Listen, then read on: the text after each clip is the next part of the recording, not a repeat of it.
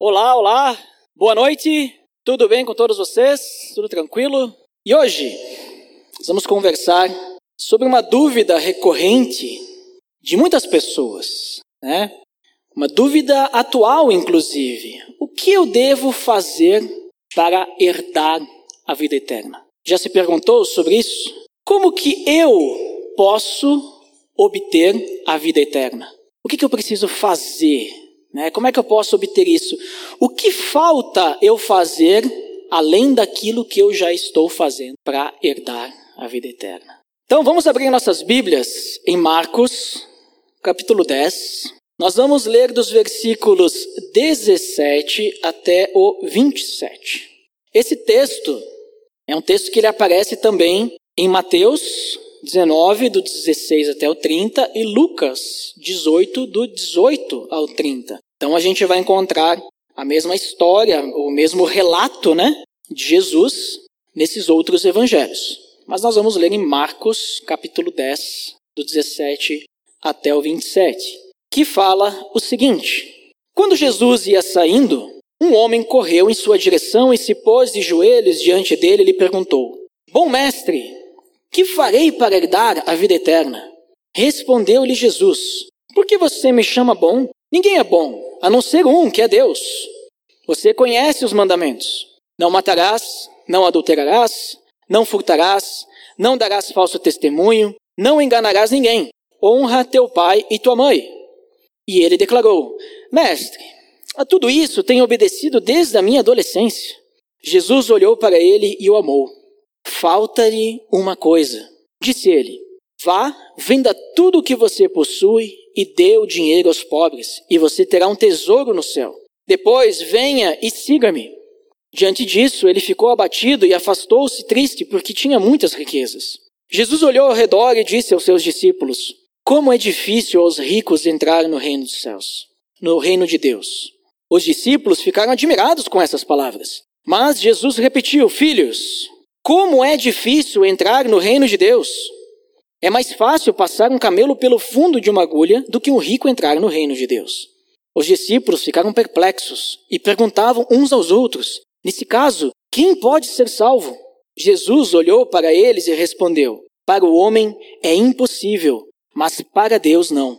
Todas as coisas são possíveis para Deus. Vamos orar? Pai, em nome de teu filho Jesus, nós te agradecemos pela oportunidade que temos de estar reunidos nesta noite para te adorar e também aprender mais sobre a tua palavra. E te pedimos que o Senhor nos conduza, nos oriente, nos dê sabedoria, nos dê também o entendimento diante desse texto que nós acabamos de ler, Pai. Em nome de Jesus, amém. Você já conhecia esse texto? Né, considerado, chamado, né, na verdade, de o jovem rico. Né, daqui a pouco na sua Bíblia até esteja escrito ali o jovem rico. Né? E é um texto bem conhecido. Inclusive, em outra versão, né, eu falei que está também em Lucas e Mateus, em Lucas 18, 18, esse versículo diz que era um homem importante, né, em Lucas. Né? Aqui em Marcos diz que um homem correu na sua direção. Mas em Lucas fala que era um homem importante, né? Talvez até alguém importante é, em questão religiosa, talvez nós vamos ver aqui no contexto, entender um pouquinho mais. A gente percebe que ele tinha riquezas, né? Era um homem rico.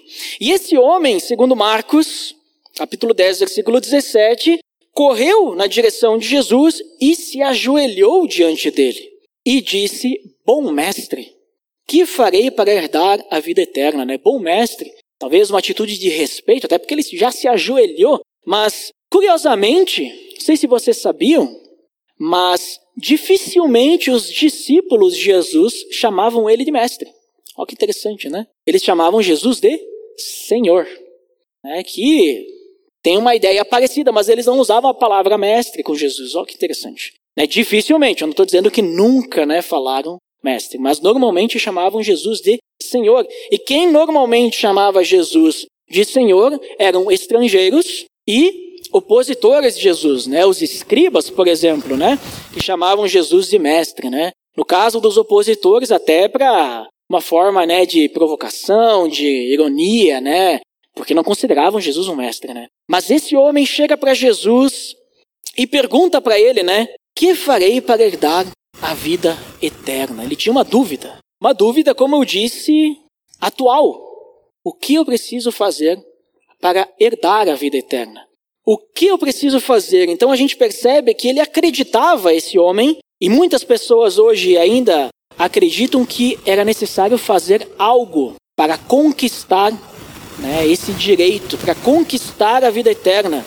E isso já demo demonstra que ele não tinha uma compreensão muito boa né, sobre a verdadeira natureza da salvação. Ele achava que faltava algo. O que será que está faltando? O que, que eu preciso né, para herdar a vida eterna? Então, por isso, daqui a pouco esse homem pudesse ser um legalista, um religioso, porque ele acreditava que precisava fazer algo né, para ter esse direito, para obter essa, esse direito da vida eterna.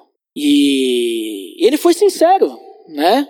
Ele chegou aos pés de Jesus e sinceramente colocou a sua angústia, a sua dúvida. E essa sinceridade, a gente não pode descartar ela porque, como eu disse, é uma dúvida atual. Muitas pessoas têm essa dúvida. O que eu preciso fazer? E aí, qual que foi a resposta de Jesus? Inicialmente não foi a pergunta, né? Mas Jesus ele eh, eh, responde com outra pergunta: Por que você me chama bom? Por que você está me chamando? Então ele já começa desafiando o homem a entender a implicação de chamar Jesus de bom, atribuir a ele esse título. Por quê? Porque Jesus diz o seguinte: ninguém é bom a não ser um, que é Deus. E aqui é importante nós deixarmos bem claro que Jesus não está negando a sua divindade, né? Porque, como assim? Mas Jesus não é Deus? E aí ele diz, só Deus é bom? Mas Jesus não está dizendo que ele não é bom. Ele está perguntando para ele, por que, que tu me chama de bom? De onde é que tu tirou isso? De onde é que veio essa, essa tua ideia de que eu sou bom? Se só Deus é bom. Né? Jesus, ao falar isso, ele está, na realidade, afirmando que ele é Deus. Sem o homem perceber isso. Né? Quando ele questiona é, isso para o homem, ele basicamente está dizendo para o homem: você sabe realmente com quem você está falando? Você tem noção do que você está dizendo para mim? Você já me reconheceu? É isso? É isso que você está dizendo? Né? Porque, sabendo ou não, o homem estava dizendo: olha, você que é Deus, né? Você que é o filho do Deus vivo, aquele que nós estávamos esperando. Sem ele perceber, ele estava dizendo isso. Só que Jesus não dá muita trela, né? Ele só deixa isso no ar. Porque ele pergunta, mas ele continua, né? Tá. Só para um pouquinho de ensino para você aqui, mas eu vou te explicar como é que você faz para herdar a vida eterna.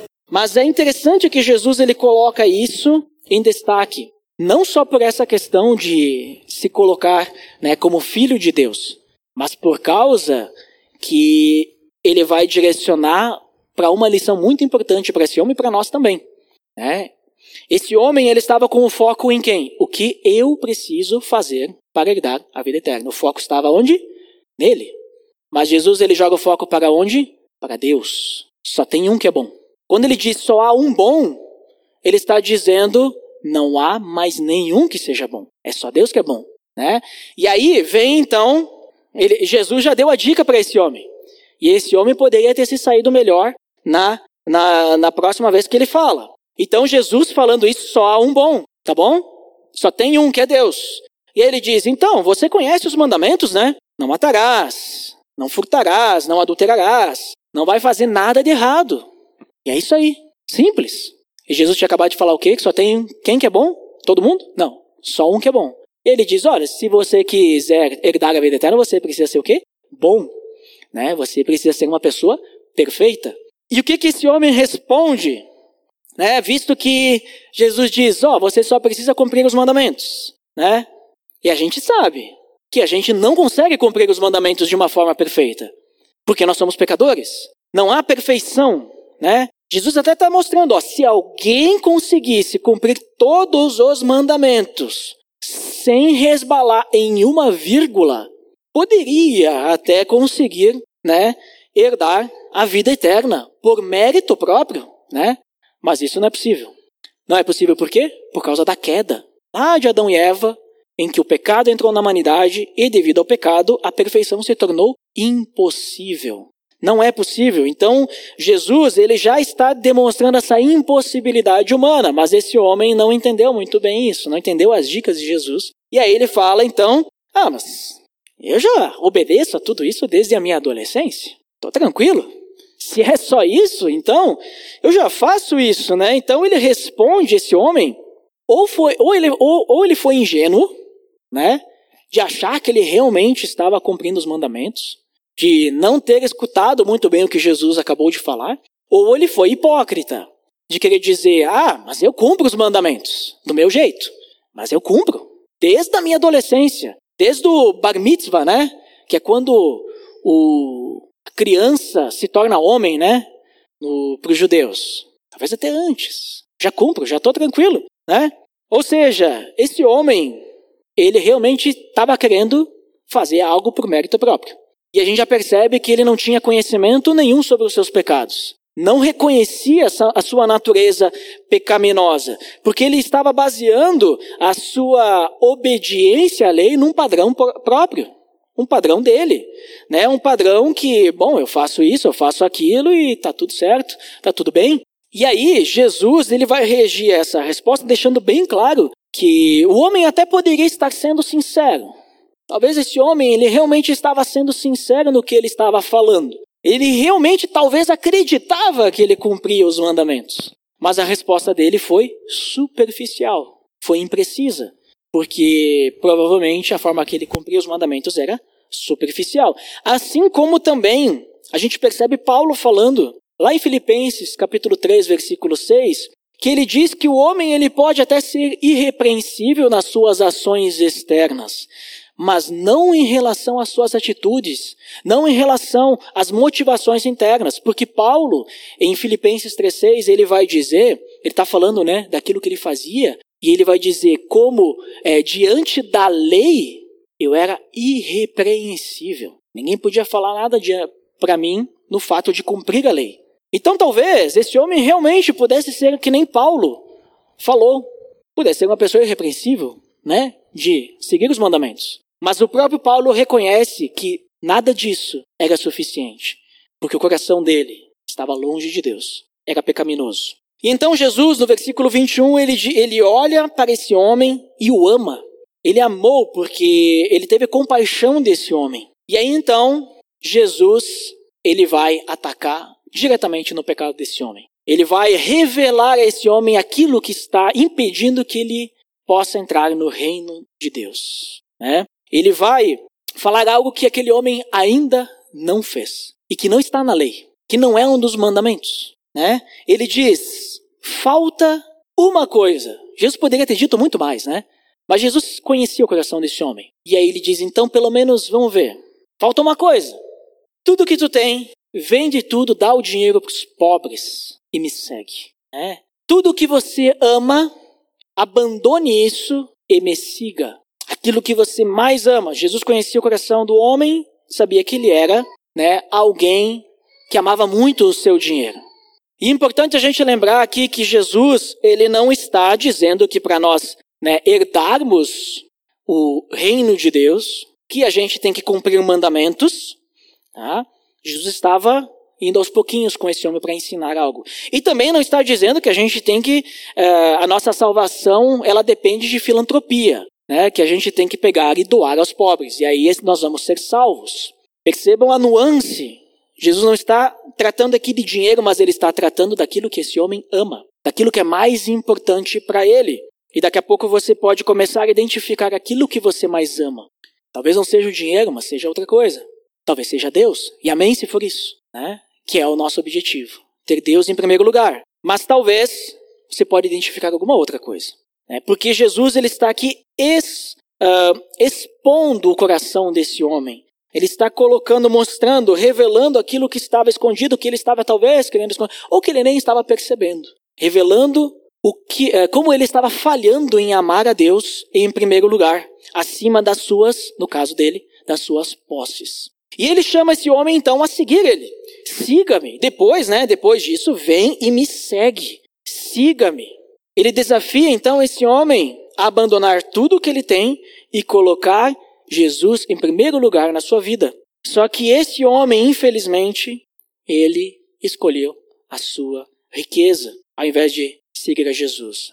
Revelando que é uma falta de fé, né? uma fé genuína, que é só a fé genuína que vai nos levar a entregar tudo para Jesus, entregar tudo para Deus, todas as partes da nossa vida. E aí, analisando, nesse caso, a história deste homem, o que, que significa o dinheiro para você? O que, que são os bens materiais para você? Né? A gente tem que remover todas as barreiras que ficam entre nós e Deus. E se o dinheiro é uma barreira para você, né, não digo que você tem que vender tudo e dar aos pobres, não é isso. Mas você tem que deixar isso em segundo lugar. Em primeiro lugar, tem que vir Deus. Talvez seja outra questão, né? Talvez sejam os bens, né? Que nem será que você estaria disposto a renunciar à sua casa, o seu carro, o seu emprego, aquilo que te traz o sustento?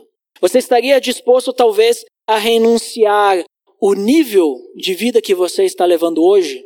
Ou renunciar talvez uma possibilidade de ser promovido? Você estaria disposto a renunciar isso para colocar Deus em primeiro lugar? Você estaria talvez disposto a renunciar vícios, renunciar amizades, talvez até mesmo família, para colocar Deus em primeiro lugar? São coisas para a gente pensar, porque Jesus poderia estar falando conosco. Nós poderíamos estar conversando com Jesus e dizendo: O que, que eu faço para a vida eterna? E Jesus poderia estar dizendo para cada um de nós coisas que nós estamos colocando em primeiro lugar hoje. Talvez Jesus pudesse dizer, assim como ele falou para aqueles pescadores que se tornaram seus discípulos: larga tudo o que tu tem aí e me segue. Larga o teu emprego e me segue. Talvez Jesus estivesse dizendo assim, daqui a pouco, se você é um empresário, estivesse dizendo: deixe de fazer os negócios como você está fazendo e comece a fazer do meu jeito. Não largue a sua empresa, mas comece a fazer de um jeito diferente. Entendem? Jesus, ele quer ser o primeiro no nosso coração. Ele tem que ser a prioridade. Temos que remover todas as barreiras que nos impedem né, de servir a Cristo de uma forma completa. A questão é a gente se perguntar diariamente: será que Jesus é meu Senhor ou ele é meu servo? Porque às vezes nós queremos tratar Jesus como servo. Eu não quero seguir os planos de Jesus, os planos de Deus. Eu quero que Ele siga os meus planos. Muitas vezes a gente age assim, né? A gente coloca os nossos planos na frente e a gente quer que Deus siga os nossos planos. E não nós seguirmos os planos de Deus. O que realmente Deus quer é que a gente confie nele. Que a gente entregue tudo para Ele. Para que Ele seja a nossa segurança, a nossa identidade. Não que o dinheiro seja a nossa segurança. Não que o, a minha profissão seja a minha segurança ou a minha identidade. Né? Às vezes a gente pergunta, e, e eu falei muito isso, né? E talvez eu vou acabar falando ainda. Ah, mas e o que que tu é? Aí a gente fala o quê? A profissão, né? Filho de Deus, servo de Jesus Cristo, nunca vem em primeiro lugar, né? Já pararam a pensar? É, e o que que tu é? Eu sou filho de Deus. Aí depois pode vir outras coisas. Sou, sei lá, marido, sou filho, sou esposo, sou pai, e sou, né, bota carreira profissional. Mas normalmente o que a gente faz, fala é o que a gente faz. Né? Ah, eu sou, eu sou empresário, eu sou médico, eu sou Uh, trabalho com RH, mas não perguntei o que, que tu trabalha, eu perguntei o que tu é. Né? Quem é você? E a gente coloca isso como sendo a nossa identidade. Né? Então, nós precisamos confiar em Deus para que Ele seja aquilo que nos traz segurança. Ele seja a nossa identidade. E a resposta, então, para esse jovem rico, né? Como tem no. Mas esse homem, um homem muito importante, um homem rico, era: vem e me segue. Teu dinheiro vai te atrapalhar. Só vem e me segue. É isso que você precisa para herdar a vida eterna. Estava aqui a resposta. Era um chamado à fé. E Jesus, ele quer isso da gente também. Ele quer que a gente entregue tudo para ele.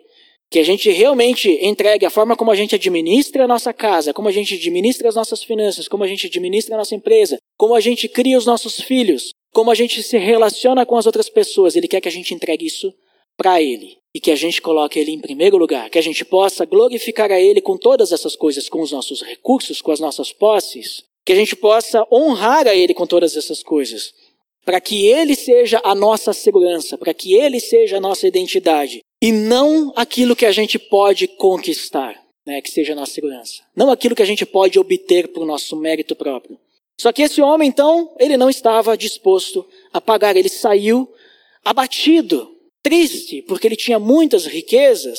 Ele não estava disposto a pagar o preço que Jesus estava exigindo. E essa tristeza dele, ela foi motivada pelo pecado, pelo coração pecaminoso dele, né? Porque ele não estava disposto a, a pagar, né? Não estava disposto ao sacrifício que Jesus exigiu ali, um sacrifício que era se desfazer daquilo que ele tinha, porque ele amava muito as riquezas. E aí ele saiu dali abatido porque ele não conseguiu aquilo que ele queria, que era a vida eterna. E era algo tão simples. Né? Ele não estava disposto a renunciar aquilo que ele tinha para seguir a Jesus. E depois do versículo 23 até o versículo 26, Jesus ele vai explicar um pouquinho melhor, mas ele vai dizer assim: nossa, mas como é difícil para os ricos entrar no reino de Deus, né? Ele fala isso não porque rico não entra no céu, tá, gente? Você pode ser rico e tudo bem, tá? Não tem problema ser rico. Mas ele está querendo dizer o quê? É muito difícil para aquelas pessoas que amam as suas riquezas, para aquelas pessoas que amam as coisas deste mundo, as posses, bens materiais, uh, sei lá, amizades e tudo mais. É muito difícil porque elas não conseguem renunciar.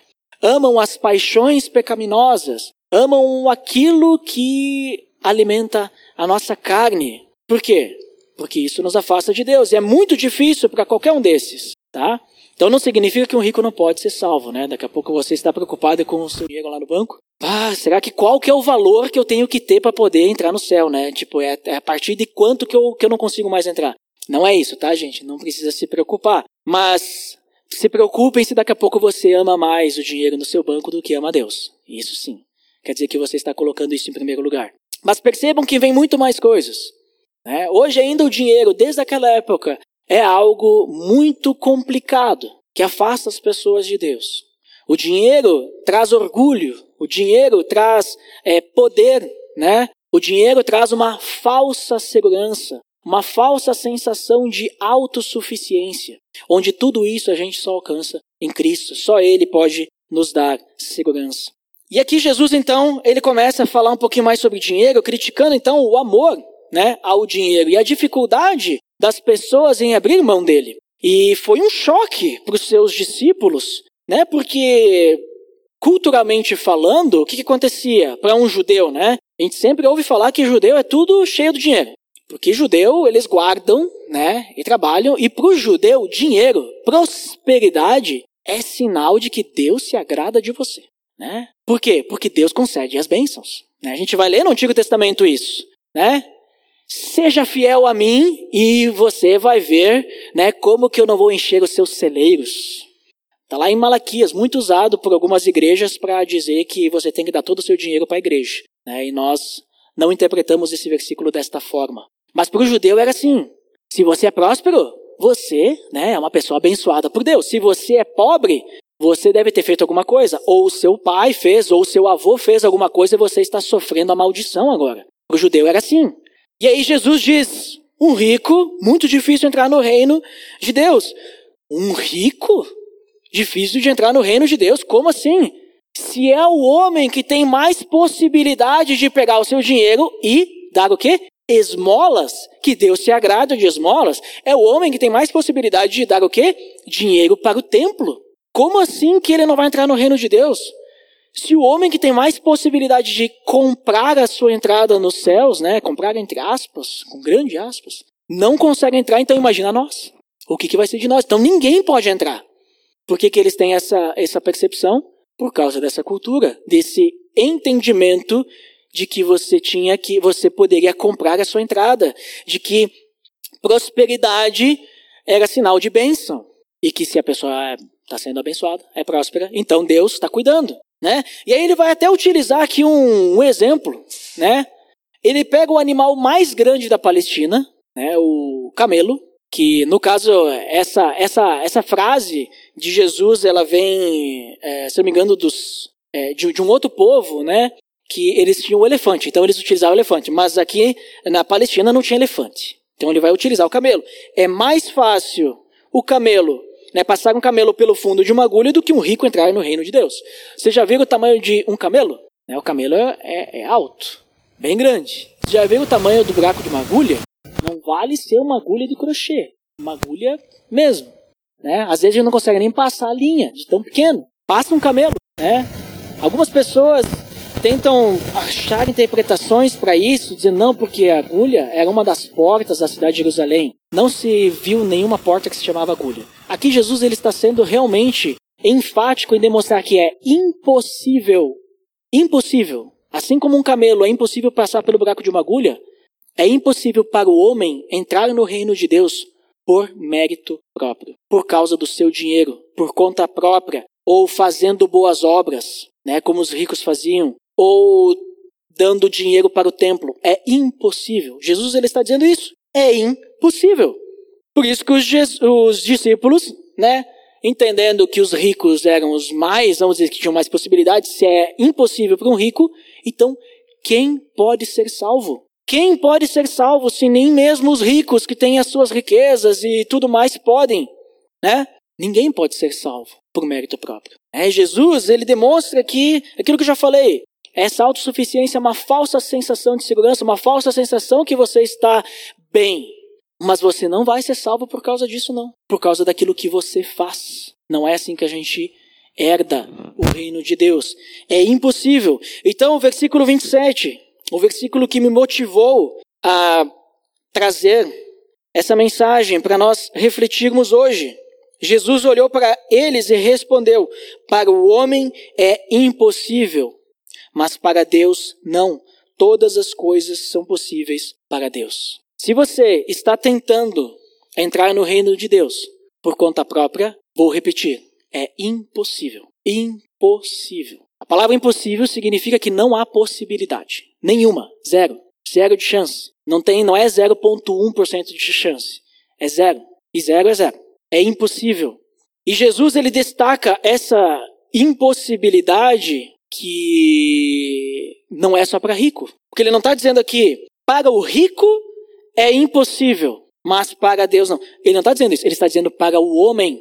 O homem como humanidade, a humanidade inteira não consegue entrar no reino de Deus. Por quê? Porque a salvação ela não é alcançada ou obtida através daquilo que a gente faz, daquilo que a gente pensa, daquilo que a gente fala. Você não vai obter a salvação por causa que você vem aqui no domingo.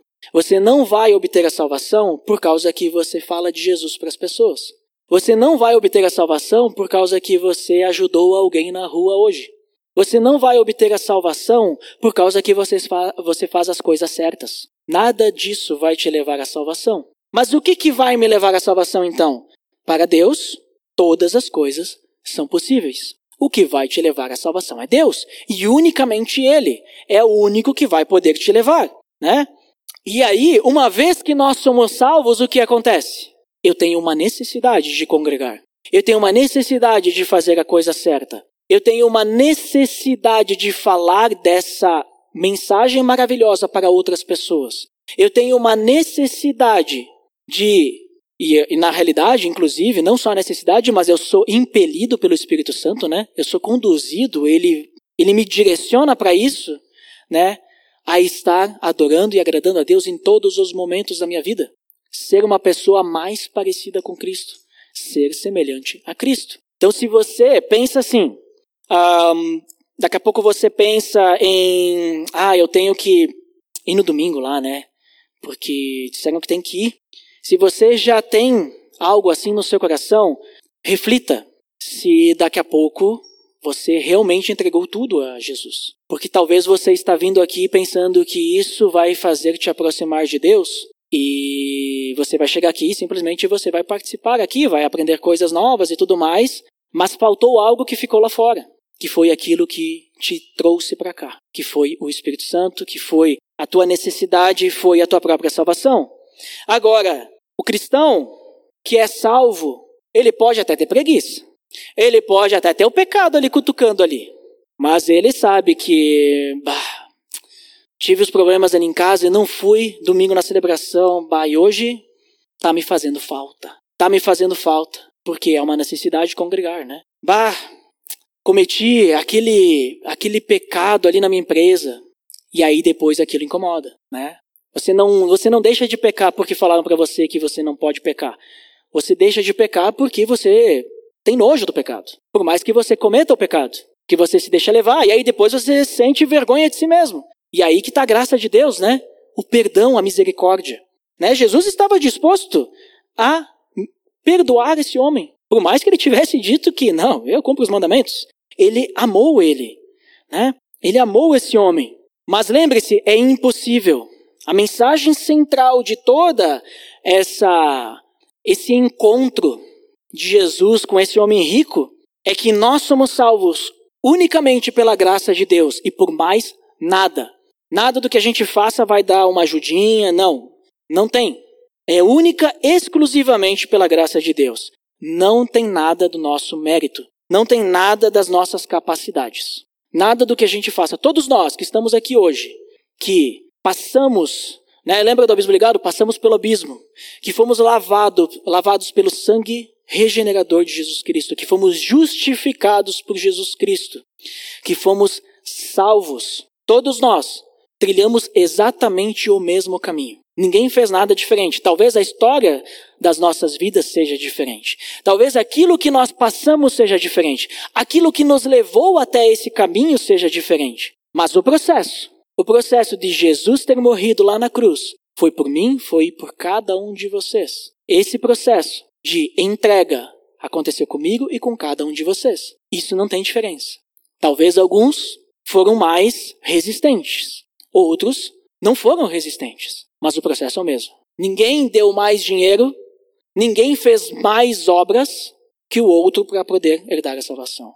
Todos nós somos iguais perante Deus. Isso também é maravilhoso. Então, para a gente finalizar e resumindo já, a gente precisa reconhecer que a salvação não pode ser alcançada por mérito próprio. Lembre-se sempre disso. É impossível para o homem. Também não é através de riquezas materiais. Né? Não é daquilo que a gente faz. E esse encontro de Jesus com esse rico revela então essa necessidade que nós temos de Deus. Revela essa necessidade que a gente também tem que estar disposto a renunciar as nossas paixões, aquilo que a gente ama dentro do nosso ser, para que Deus seja então engrandecido, para que a gente possa realmente seguir a Jesus Cristo de forma completa. E Jesus também está dizendo, já que não é por mérito próprio, eu já falei e vou repetir mais uma vez, é impossível salvar-se a si próprio. Só Jesus morreu na cruz e só ele podia morrer na cruz para nos salvar, né? Somente pela graça de Deus. E quando a gente ama demais as posses materiais, e esse, vamos dizer assim, é, é uma das coisas hoje né, que mais atrapalha, mas temos outras muitas que atrapalham muito. Uh, isso, nos, isso é um obstáculo, atrapalha muito o nosso relacionamento com Deus. Posses materiais. Então, cuidado, né, para que isso não fique acima. Mas lembre-se, mais uma vez, que Deus tem poder para nos salvar. Né? Deus ele tem o poder para efetuar esse milagre na nossa vida. Porque nem mesmo aqueles que têm mais recursos financeiros, como a gente viu nesse exemplo, podem né, ganhar uma entrada no reino de Deus. Só com Jesus Cristo. Então, renunciar e se entregar a Deus. Renunciar aquilo que a gente ama e seguir a Jesus. É isso que nós precisamos fazer. Então, eu te pergunto de novo: Ele é seu Senhor ou é seu servo? Lembre-se, lembre-se disso. Quando a gente passa, como é que é o processo da salvação? Vou adicionar aqui é, uma, um parênteses.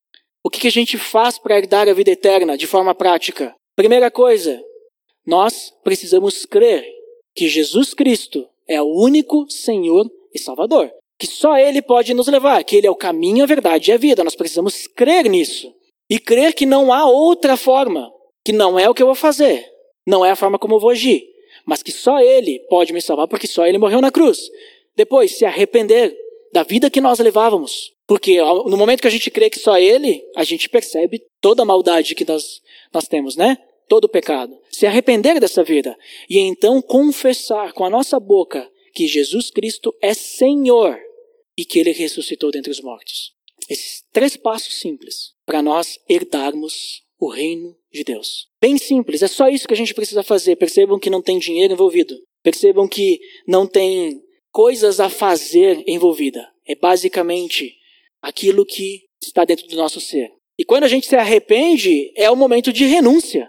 E quando a gente confessa, significa que a gente já renunciou e nós estamos então reconhecendo perante Deus que eu já renunciei, porque agora Ele é meu Senhor e eu sou o servo dele. E agora tudo que eu tinha é dele, porque ele pagou um alto preço para me comprar um preço de sangue. Ele deu o corpo dele lá na cruz. Então lembre-se disso. Lembre-se que ninguém tem chance se pensam que conseguirão pelo esforço próprio. A única maneira é deixar Deus agir, se entregar a Ele, porque só Ele tem poder para fazer isso. Né? Essa é uma paráfrase do versículo 27. Então vamos orar, porque é impossível para o homem, mas para Deus é possível, porque nós recebemos então a salvação através dele. Nós herdamos a vida eterna por causa dele e somente pela graça, mediante a fé em Jesus Cristo. Pai, em nome de teu filho Jesus, nós te agradecemos porque o Senhor é bom e é o único bom, e também o Senhor é poderoso para efetuar algo tão maravilhoso e algo que para nós é impossível, que é a nossa salvação, Senhor. Nós somos gratos a Ti e te pedimos que diariamente nós possamos fazer jus a isso, porque nós não podemos fazer nada que nos justifique do pecado, mas o Senhor já fez, o Senhor entregou o Teu Filho naquela cruz para nos justificar do pecado, Pai. E Deus, que realmente possamos viver como teus servos e não exigir nada de ti. Não tratar o Senhor como o nosso servo, mas que a gente possa realmente viver de uma forma obediente e que possamos viver aquilo que o Senhor tem planejado para nós. Não exigir que o Senhor faça aquilo que a gente quer, mas reconhecer quando as coisas que o Senhor tem para nós não são aquilo que a gente quer, mas reconhecer também que é, o Senhor nos ama e o Senhor tem algo melhor para nós, assim como o Senhor já prometeu a vida eterna, que nós já temos garantida, porque o Senhor nos salvou. Te pedimos que o Senhor nos afaste, Pai, de qualquer coisa que nos afaste de Ti, para que o Senhor seja prioridade em nossas vidas e possamos fazer tudo para Te adorar, para Te glorificar e Te colocar sempre, Deus, em primeiro lugar. Em nome de Jesus que nós oramos. Amém.